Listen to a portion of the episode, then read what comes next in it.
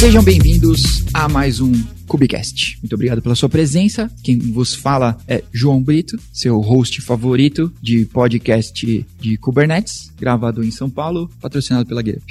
Nesse episódio, estamos fazendo um episódio in-house. Vamos aqui boa parte do nosso time e vamos falar sobre os componentes essenciais do seu cluster Kubernetes. O que não pode faltar, sabe? Aquele pedacinho de bacon. Então, por falar em bacon, vamos começar apresentando nossos queridos participantes. Hoje temos Felipe. E aí, pessoal, como vai? Lucas. Diga oi, Opa, Lucas. e aí, pessoal? Tudo na boa? E Matheus. Fala Faz aí. tempo que não aparece, né? Antes de começar, deixe seu like, se cadastre no canal. Se inscreva no E canal, ative o sininho. Compartilhe. Aí, ó, o Matheus que. Matheus que virou youtuber agora.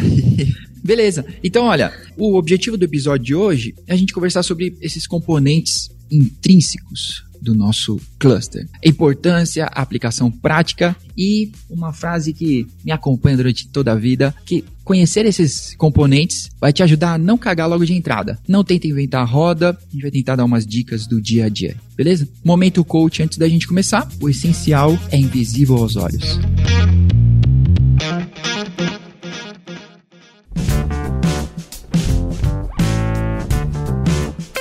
Então, para começar, pessoal, eu vou puxar a conversa, porque a gente já começa com palavras difíceis aí. Cluster. Eu fui procurar no pai dos burros. Então, o cluster é um conjunto de máquinas que trabalham de forma automatizada. E na linguagem popular, o que seria? Quem quer começar? É, eu acho que é, o mais importante nesse conceito é, é a gente enxergar um grupo de recursos como se fosse um só. né? Eu acho que esse é grande, o grande objetivo de se ter um cluster. né? Eu, não, eu não preciso mais ver uma máquina individual. Eu digo pro cluster, cria para mim isso e ele se vira sozinho né, para criar isso para mim. E se alguma coisa acontecer de errado, ele tem que, no mínimo, tentar de novo ou, ou resolver esse problema. Uhum. de forma que eu não precise entrar no, no detalhe, eu não preciso entender como funciona um motor de carro para dirigir, preciso entender como funciona o freio, como funciona o farol. Eu entro no carro, giro a chave, se eu souber ali os comandos básicos, eu saio dirigindo. É óbvio que se eu souber dirigir e, aliás, se eu souber exatamente como funciona o carro, qual é a mecânica, qual é a, fi- a física envolvida nisso, eu vou, eu vou ter um, um ganho muito melhor, né? Por isso que eu acho que o, o, o essencial num cluster, num, o essencial para quem roda software é entender o que é um software como que ele usa os recursos da máquina, como que ele conversa com o kernel, como que ele trabalha com memória, como que um pacote sai de um lugar e chega no outro, o que é um pacote, né? como essas coisas funcionam, a, base, a essência, né? já que estamos falando de essencial, eu acho imprescindível entender a essência da, da, da base da coisa mesmo, porque sem isso, sem esses conceitos, mesmo que seja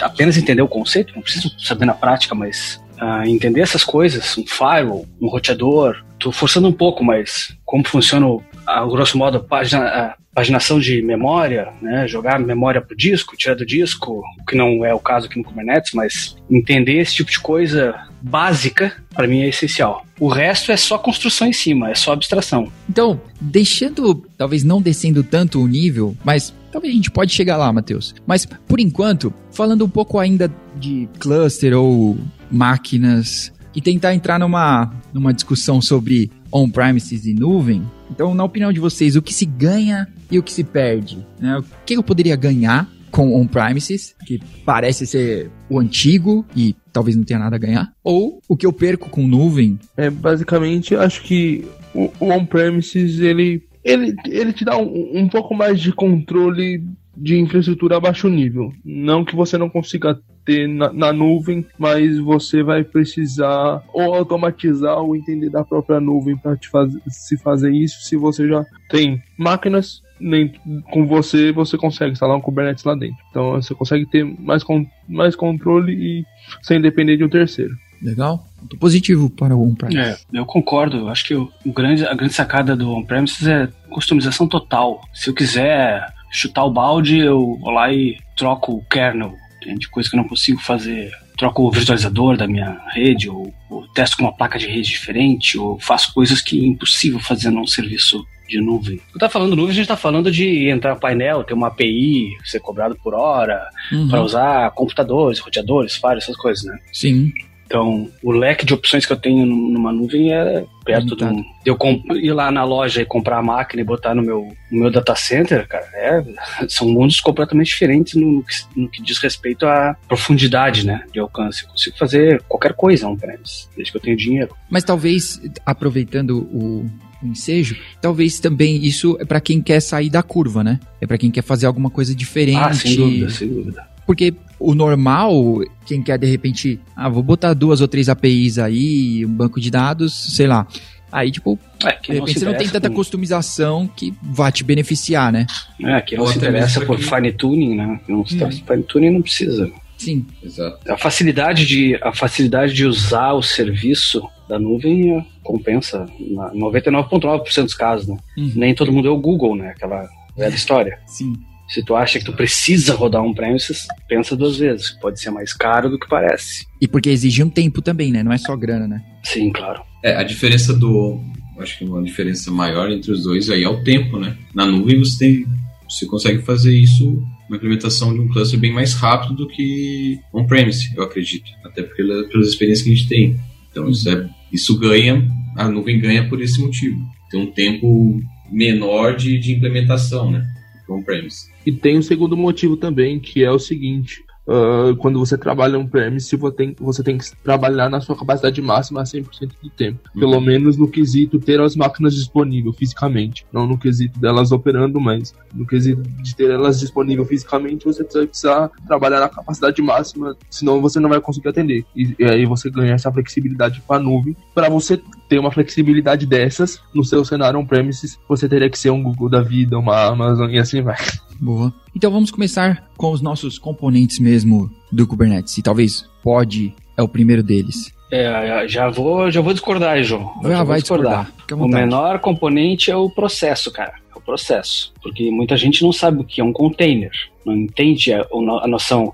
Eu vi o teu, eu ouvi o teu outro podcast e ele comentou que é, existe uma, uma grande dificuldade, eu concordo muito com ele. O cara não sabe, não entende o conceito do, do container ainda, né? Muita gente não, não pegou a ideia, não. E que é uma ideia muito simples, cara, muito banal, assim. É um programa rodando no Linux. Só isso. Só que ele tá engaiolado. É só isso. Nada mais. Tá engaiolado. Ele só tem uma quantidade de memória, ele só consegue ver os processos de um determinado grupo que pertencem a esse container. Ele só consegue ver o file system da imagem que ele está rodando, que a imagem nada mais é do que, sei lá, vamos simplificar ao máximo, mas é um arquivo zip descompactado no disco. E lá dentro tem o binário do programa. Né? Tu pega essa imagem, joga para um registro, que nada mais é do que um servidor web que guarda esse zip. E aí o Docker vai lá e baixa o zip, descompacta na máquina, lá dentro do teu programa. Ele dá um start nele, e esse programa, antes de ser iniciado, ele está dentro de uma, de uma gaiola. Né? Ele usa recursos do, do Linux, por isso que eu acho importante entender a, a base lá, né? Recursos do Linux chamados namespaces. Então eu tenho um namespace de processos, né? Então se eu tenho é, todo todo Linux inicia com um namespace raiz principal, lá não, não lembro o nome. Quando a gente dá um PS na máquina, todos os processos aparecem daquele namespace default. A gente loga na máquina, entra lá no terminal e tal. Mas eu posso criar um outro namespace que é um outro, uma outra lista de processos e elas não se enxergam. Se eu der um PS num namespace, eu só vou ver aqueles processos daquele namespace. Eu não vou ver os da máquina. E, e o Linux, o container, o Docker, na verdade, né?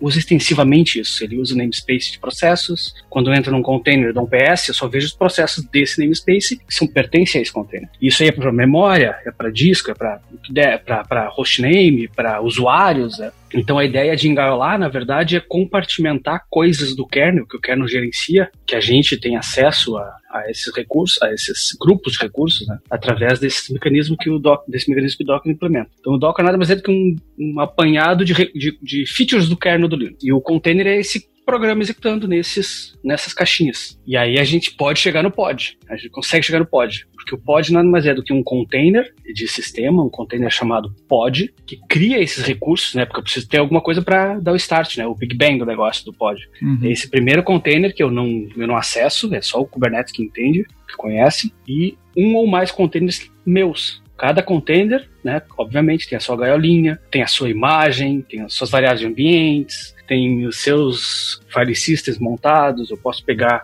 sei lá, um disco e montar dentro de um container, mas no mesmo pod, num segundo container, eu não tenho esse disco montado. Assim como eu posso também, obviamente, eu tenho formas de compartilhar coisas entre um container e outro que estejam dentro do mesmo pod. A ideia é que os pods eles sejam grupos de containers afim. Então, por exemplo, se eu tenho um, um Nginx de minha aplicação, sei lá, Python, aí eu tenho um servidorzinho de aplicação do Python, implementação da WSGI, e eu tenho o Nginx na frente dele para requisições. Uhum. Eu não preciso rodar os dois no, meu, no mesmo container. Por um, uma, uma, uma ideia de, de compartimentalização né, das coisas, de cada um na sua caixinha, né? Eu crio um pod com dois containers, um Nginx, que vai abrir a porta 80 e recebe a requisição e passa para o meu Python via, sei lá, socket Unix ou até mesmo TCP/IP na, no, no endereço 127.0.0.1, né, e eles se comunicam. Então eu consigo escalonar meu, meus pods, ou seja, criar cópias desse mesmo pod, ou seja, criar novos processos e esses, esses, esse par de, de containers vai andando junto. Né? Então a ideia é essa aí. Então, ou então o pod,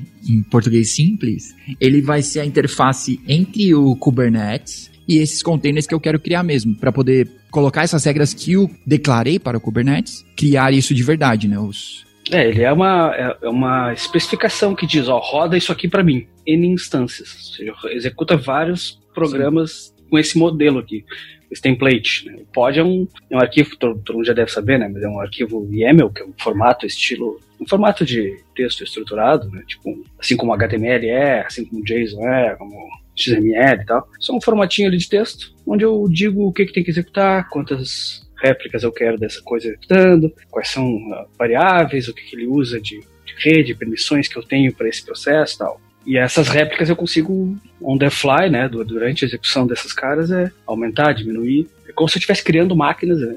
Óbvio que não é isso, mas é como se eu estivesse criando novas máquinas para aquele programa, exclusivamente para aquele meu programinha. É uma coisa que vale salientar é que, tipo, o pod, é, o pod é a primeira coisa que o Kubernetes enxerga, tem lá os containers, uh, a gente declara lá para o Kubernetes um pod com um ou N containers, e esses N containers que a gente declarou lá uh, para o Kubernetes subir para a gente, eles se enxergam no IP do localhost. Então, uh, você pode enxergar eles como um único componente que estão na mesma máquina e a comunicação de rede é zero. Então, existe uma comunicação de rede como qualquer um, uh, mas não, não sai e não conversa com o mundo, com o mundo externo. A gente pode pensar que a gente está uh, subindo o serviço na nossa própria máquina, ou na própria máquina para se comunicar um com o outro uma das coisas interessantes é que o, o, Kubernetes, o objetivo dele é rodar programas. E eu não preciso de um cluster para rodar, fazer isso funcionar. Eu posso simplesmente ter uma máquina sem painel de controle, sem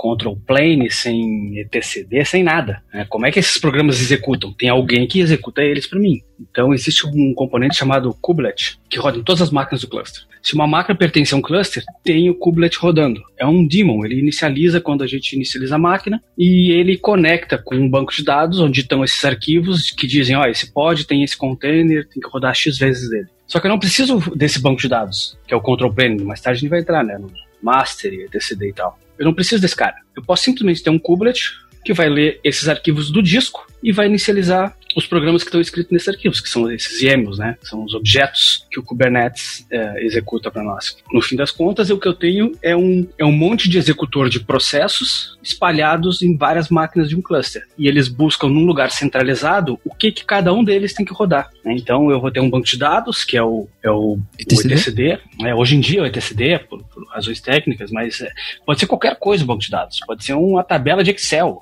Teve um cara que implementou com MySQL. Porque o, ETC, o, o, master, que a gente chama de plano de controle, né? Ele, ele faz três coisas basicamente, né? Ele tem um componente que é o API, API Server, que conversa com o etcd. Para chegar no banco de dados, tem que passar pela API Server. O API Server é um gateway de API, basicamente. Ele recebe a requisição, valida ela, vai lá no disco, no banco, altera objetos, busca objetos, deleta objetos, de acordo com requisições externas, tá? Só faz isso, não faz mais nada. Tem outro que é o, o controller, e esse cara tem inteligência nele. Né? Então ele conversa com o API Server e ele vê exatamente o que está acontecendo no, no, banco de dados. À medida que as coisas vão acontecendo, ele vai atualizando os objetos, ele vai deletando objetos de acordo com determinadas regras. Por exemplo, se eu quero criar um pod, eu conecto no API Server, mando o objeto YAML para lá e ele grava no disco. No exato momento que ele gravar no disco, mas o, o controller, que é um outro processo, está conectado também no API Server, esperando alterações em algum objeto que ele controla. Por isso que o nome é controller, né? E esse cara recebe esse objeto e olha, ah, o que, que eu preciso fazer nesse cara aqui? Ah, eu preciso escolher uma máquina no cluster. E aí o que ele faz? Ele tem uma lista de todas as máquinas, escolhe uma que está vazia e coloca o nome do, da máquina na, nesse objeto e salva de novo no banco. Até aí, beleza, só fiz uma alteração de um campo. É como se eu tivesse mudado uma tabela, lá, um, um campo uma tabela, numa coluna, aliás. E aí o Kubelet, que é o cara que está em todas as máquinas do cluster, sabe qual é o nome dele e também está conectado, pendurado lá no API Server. Ele percebe essa mudança e ele vê, opa, esse objeto aqui, esse pod, tá com o meu nome. Então ele, eu vou, ele baixa o objeto e executa aquele pod. Naquele pod tem a lista de containers. É isso que ele faz. Em vez de buscar no próprio disco, agora ele está buscando num lugar centralizado, que tem vários, vários componentes espalhados pelo cluster inteiro, modificando esse cara esses objetos. Então a, a, a, premissa é que existem vários pequenos componentes, cada um com uma tarefa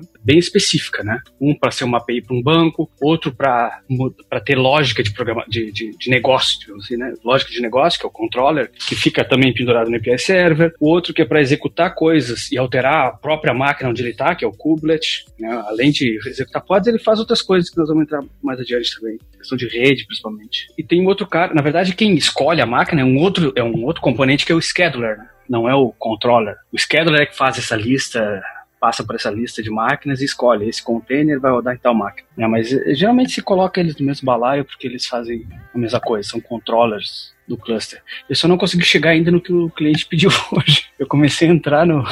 puxar o fio do negócio.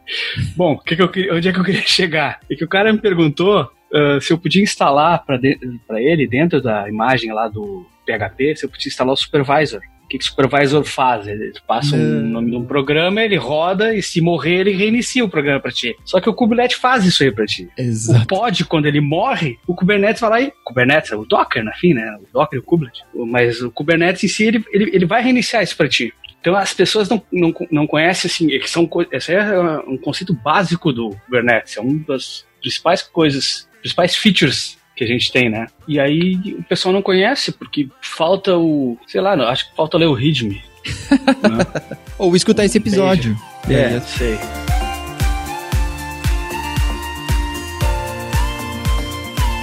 Então, o Matheus estava puxando para um outro assunto aqui, porque a gente meio que passou pelo cluster, mas é, existe uma certa divisão ali dentro do cluster, talvez em algum nível, não sei, depende da orientação aqui para baixo ou para cima, mas de dentro do cluster a gente tem alguns tipos de nós, né? Então as máquinas a gente chama de nós ou nodes, e aí a gente tem alguns tipos de máquinas. Master, app nodes, worker nodes, que deixaram de ser slaves, né? Então, o que, o que mais além disso, Matheus, que você queria talvez falar quando, quando estava já explicando sobre API Server e Scheduler? É que existe essa diferença entre as, uh, os, as máquinas que decidem as coisas e as máquinas que obedecem as, as decisões.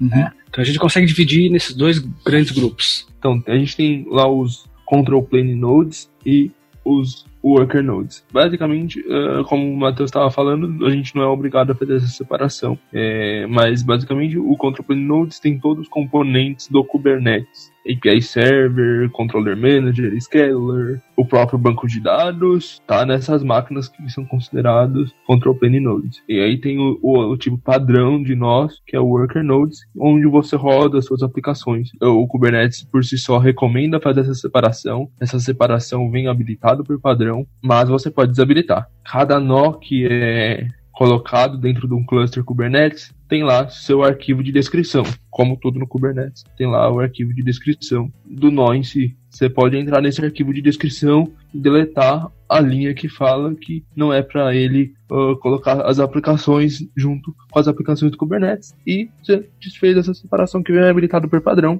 Mas, como tudo no Kubernetes é declarativo, você pode tirar lá a declaração e, e, e fazer funcionar com uma única máquina, todo o seu Kubernetes, que não é recomendado, mas você consegue instalar todas as coisas do Kubernetes numa única máquina. Sim, como é... tudo no Linux, né? Você pode fazer o que você quiser. Exato. Assuma, assuma os riscos e as consequências.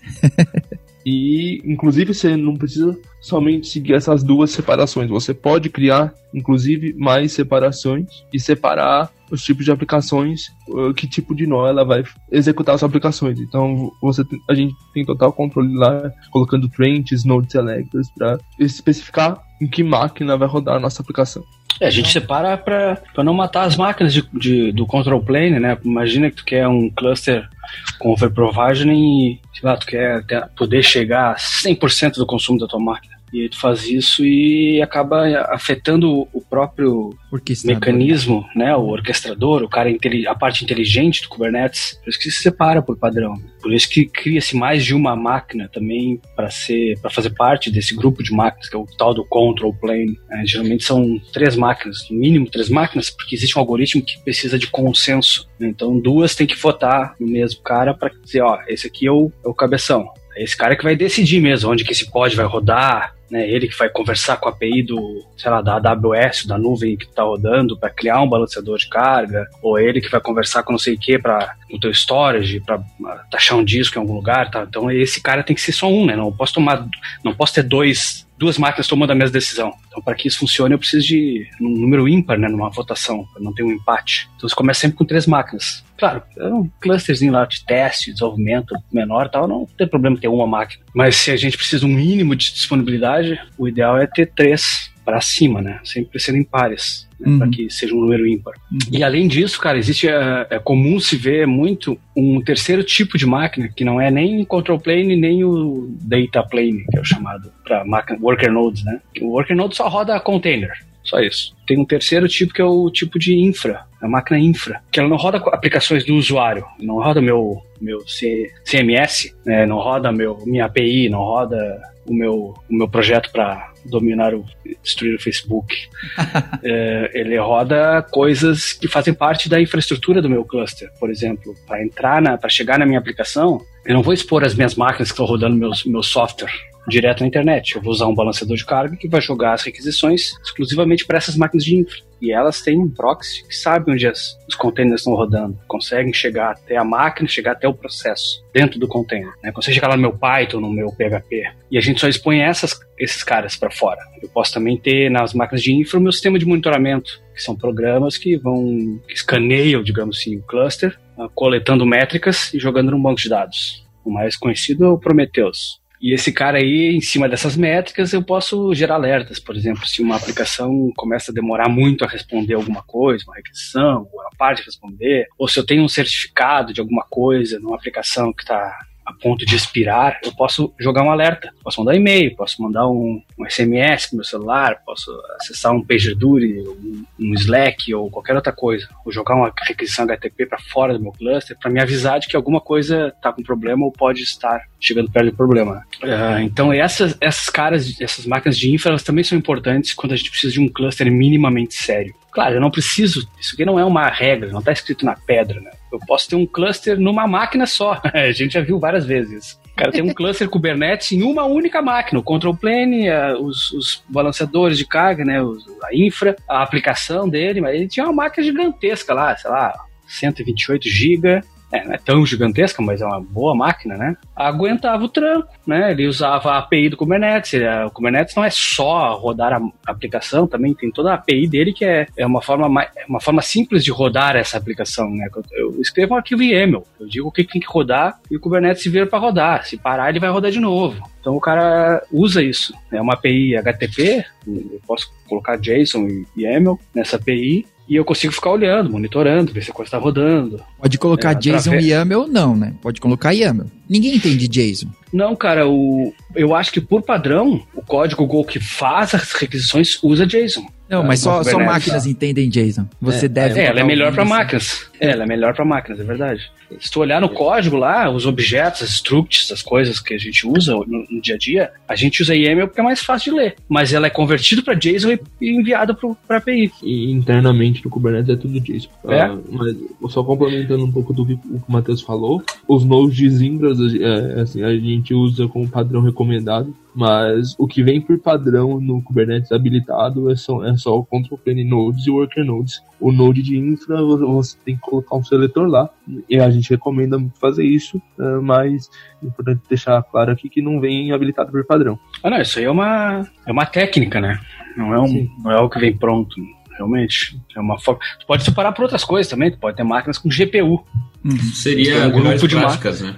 É, uma boa prática, exatamente. É uma boa prática. É uma boa prática. Uhum. Exato. Tá bom, vamos subir um pouco mais o nível então. Talvez, então depois do, dos pods aí, talvez acho que um bom papo seria os namespaces. Além de organização, e uma, um parênteses para quem nunca, para quem tá usando um, um CNI, aí eu já entrei em outro, outro assunto, né? Mas uma pausa, para quem tá usando CNI que não habilita Network Policies, tá usando namespace só para organização. Ou mas e o namespace? alguém que tá usando o namespace default para tudo, mas tem um CNI com Network Policy. ah, boa, também é ótimo isso. Eu nunca Essa também é uma opção que não é muito viável. Verdade. O cara colocou um, um cálico, por exemplo, né? Network Policy, deixou ativo lá e tudo bem. Exato. Mas todas, a, todas as aplicações. Isso, muito bem. que bom que é o default.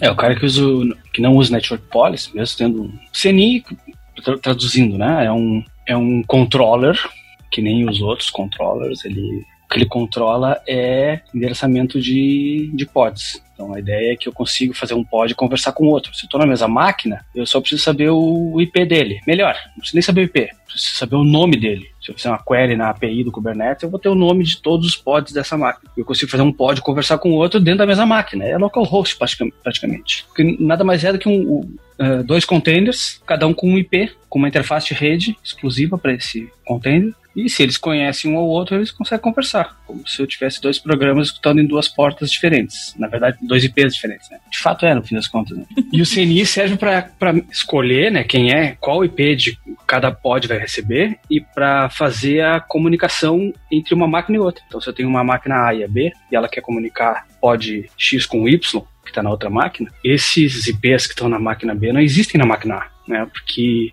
a gente tem três camadas de, de, de, rede aqui, né? A máquina, o host mesmo tem uma interface de rede e tem um IP para ela que está num range. Existe um outro range completamente diferente, que é o range de IPs para pods. E existe um terceiro que é de IPs para serviços, que nós vamos falar depois. Esse range de IP para pods não existe tabela de roteamento para jogar para outra máquina, por padrão, né? Então tem esse cara aí que configura o CNI, que é o programa que configura no, no, na máquina de onde o pacote vai sair para conversar com a outra, né? Ele configura lá regras de IP tables ou IPVS, o que quer que seja, para fazer com que o pacote seja reescrito e injetado na rede. Quando ele injeta na rede, ele cai, ele é capturado pela máquina que está na mesa sub-rede, ele é capturado pela máquina de destino que através desses dados que foram modificados sabe, ó, ah, esse destino de IP é tal container. Pum, e larga o, o pacotinho ali para aquele container. E eles começam a se comunicar assim, né? Aí eles respondem um pro outro e tal, viram amigos. E essa é a, a segunda forma de, de comunicação, é a forma mais rudimentar que tem, né? Quando se fala em rede, para a comunicação entre um pod e outro. Né? Quando a gente fala pod, a gente está falando de container, na verdade.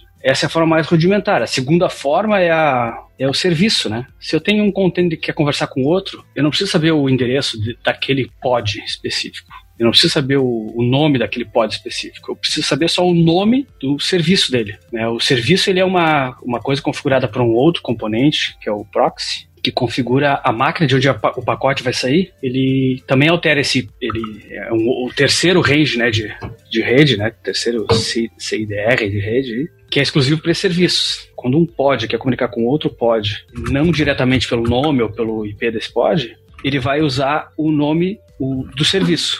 E esse serviço é uma regra configurada pelo proxy dentro da máquina de origem que vai dizer, ó, quando tiver um pacote de destino para esse serviço, é, muda o IP dele e joga para uma das máquinas que estão abaixo desse serviço. Né? Então, o serviço é, é um proxy para vários pods. Se a minha aplicação tem 10 pods, eu não preciso saber o nome de cada um deles, muito menos o IP de cada um deles. Eu preciso saber o nome deste serviço, porque o serviço sabe, ele rastreia cada um dos pods e ele consegue fazer esse balanceamento na saída do pacote. Então, não existe, um, não existe uma aplicação recebendo o pacote e enviando para os pods. O mais bonito nisso é que antes do pacote sair da máquina, ele já sabe para onde ele vai. Então não, não precisa um componente de verdade ali. Eu nem tá, lembro mas... mais, tu tá falando oh, do. Peraí, peraí, vai.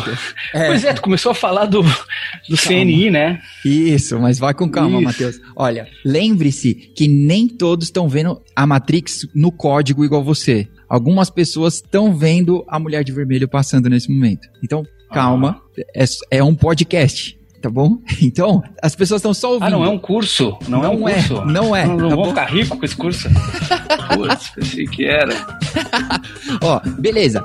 Então, olha, subimos de nível pro namespace. Organização. Ah, era o namespace, isso, Isso aí. É. E a gente acabou entrando. É que tu falou gente CNI. Aí, falou em CNI. O cara não sabe o que é Mateus, CNI. Aí ligou né? outra chave na cabeça do É, Matheus. é, aí vai- Ligou a chave do namespace, ligou o CNI. É uma engrenagem, cara. É uma Vamos falar de serviço. alguém é que tem que vai- controlar o Matheus. Vai abrindo parênteses, entende? É porque uma Tá coisa bom. liga, é uma coisa muito ligada na outra. É muito difícil falar só de uma Sim. coisa, porque senão fica no ar, cara. Fica Sim, no ar. E, e eu acho que é importante tu ter essa, esse contato com, com a realidade de como é a coisa, como é que funciona. Porque senão tu fala, ah, o CNI, aí tem o cubo proxy. Putz, aí fica no ar e o cara não, sabe, passa. Não entende. Simplesmente não entende porque falta informação. Às vezes o cara sabe o que é o IP-Table, sabe o que é o IPVS, Sim, sabe então. como é que funciona a rede, mas não, não consegue encaixar isso no Kubernetes, entendeu? Tem que ter essa Exatamente. coisa que gruda uma coisa na outra. Então, eu ia, eu ia falar sobre isso, Matheus. Olha só. Beleza, então vamos fechar aqui o lance do, do CNI.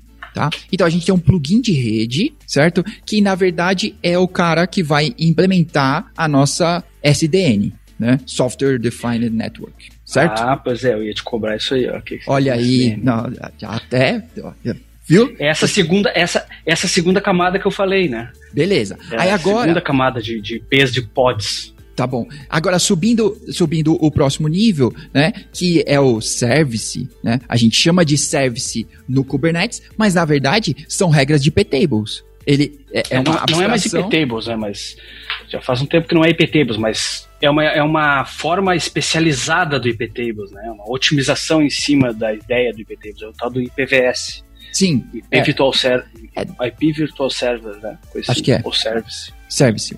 Beleza. É, mas Então, a, ideia é a teve- mesma. Você teve IP-tables ou IPVS aí, dependendo da sua versão. Beleza. Então, na verdade, é uma abstração para esses caras.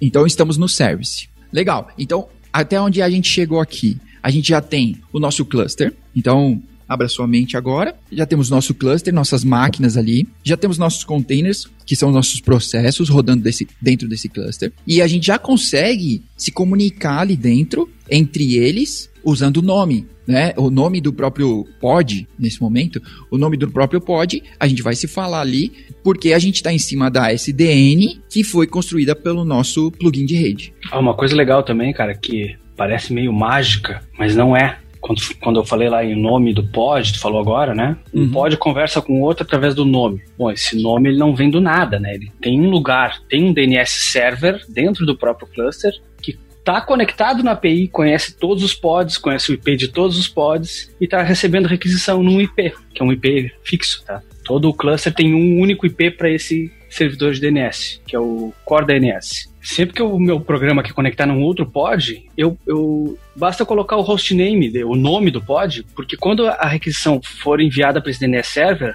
o hostname é o nome do pod, é o nome do service, tanto faz. E aí o Core DNS, como está conectado no API Server lá, no banco de dados com o estado do cluster, no TCD, ele sabe traduzir do nome para o IP. Né? Isso é uma coisa também que parece mágica, mas não é. Ela é simplão, assim. É só um, um- um outro pod rodando dentro do cluster, conectado no API Server, que é um DNS Server. Só que ele já vem, isso aí também é uma coisa que vem no Kubernetes. Eu posso usar qualquer DNS Server, obviamente. Eu posso usar o, lá, o Route 53 se eu quiser. Mas entender, entender quem é esse cara vai É, te ajudar na hora que, der- que der problema. Exato, a ideia. Principalmente porque que é DNS importante. sempre vai te dar problema. É, sempre é. Geralmente a gente olha primeiro isso, né? Tá bom. Olha, a gente tá esticando aqui, então ainda tem muita coisa pra falar, tá? Então eu vou cortar por aqui e a gente grava uma parte 2, tá bom? E aí a gente continua. Então isso funciona pra gente manter o nosso ouvinte engajado. Você ouvinte, continue aqui com a gente. Vai ter uma parte 2 e a gente fala sobre outros componentes, inclusive, se você estiver ouvindo agora, manda sugestão de algum componente que você gostaria que, que a gente falasse, tá? Boa. Acho, que- acho que na próxima a gente começa com os tipos de services, né? Tipos Boa. de services, aí já pa- partimos para um pro Ingress. Boa, tá bom. Então, olha, é, pra gente terminar em, em alto estilo e menos técnico, recomendações da semana. Lucas, quer começar? Poxa, cara, eu- do tanto que eu falei até agora, você vai falar, fazer eu falar agora? Isso, cara, pra você. Não, brincadeira. Matheus deu uma puta aula aí, ó, pra, pra gente de novo aprender uma teoria boa. É, cara, indicação da semana, recomendação. Quem quiser passar um pouco de vergonha alheia, assista Borá, filme novo deles. Putz, cara, eu assistia me enfiando no sofá ali. Só que eu assisti sozinho, sem minha esposa, então. Nossa, tá é humilhante. é humilhante. Mas o filme é legal, é bom, é, cara, super da hora, mas é humilhante. Fica a dica aí pra quem quiser assistir que humilhante que diga o. O que, que o cara é americano? Não é prefeito. O Ex-prefeito, né? É, o, ex o advogado, ele é advogado do Trump hoje. É, hoje ele é advogado do Trump, é verdade. É, não tem, eu acho que não tem coisa mais humilhante do que isso, viu? não tem como descer mais que aquilo. Né? Não, não. Mas o Borá levou ele bem próximo disso. Levou, levou, levou. Eu acho até que esse filme do Borá levou, né, o, o a, a moral dele. tô brincando, tô brincando. Quem dera ser advogado do Trump. Matheus, aproveita e dá a sua recomendação, então. Bom, a minha recomendação, cara, é um livro, a autobiografia do João Gordo, chamado Viva la Vida Tosca. Eu, eu lembro que eu dormia, quando era gurizote, eu dormia ouvindo Rato de Porão ao vivo.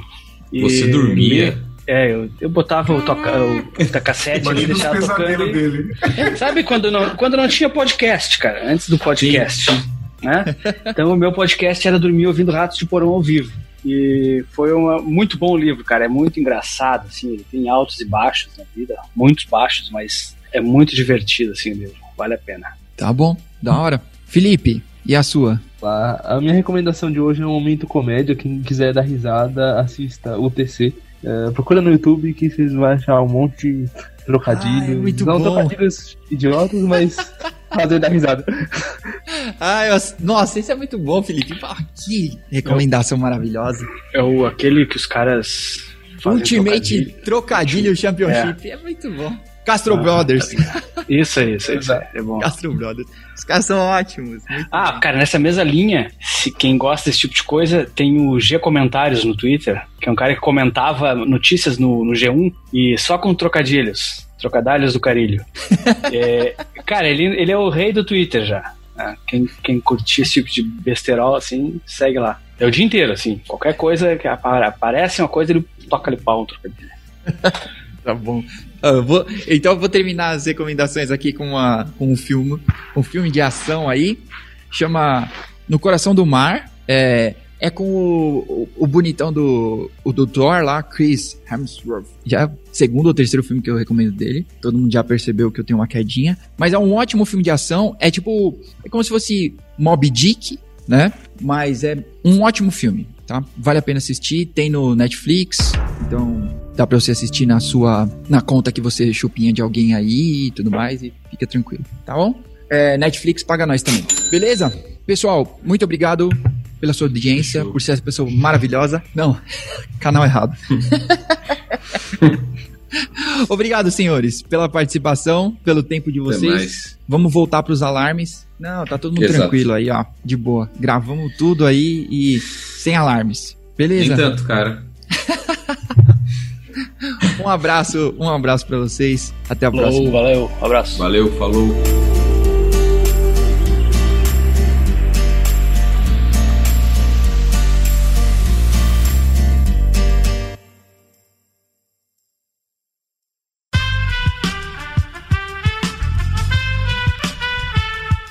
podcast foi editado por Aerolitos Edição Inteligente.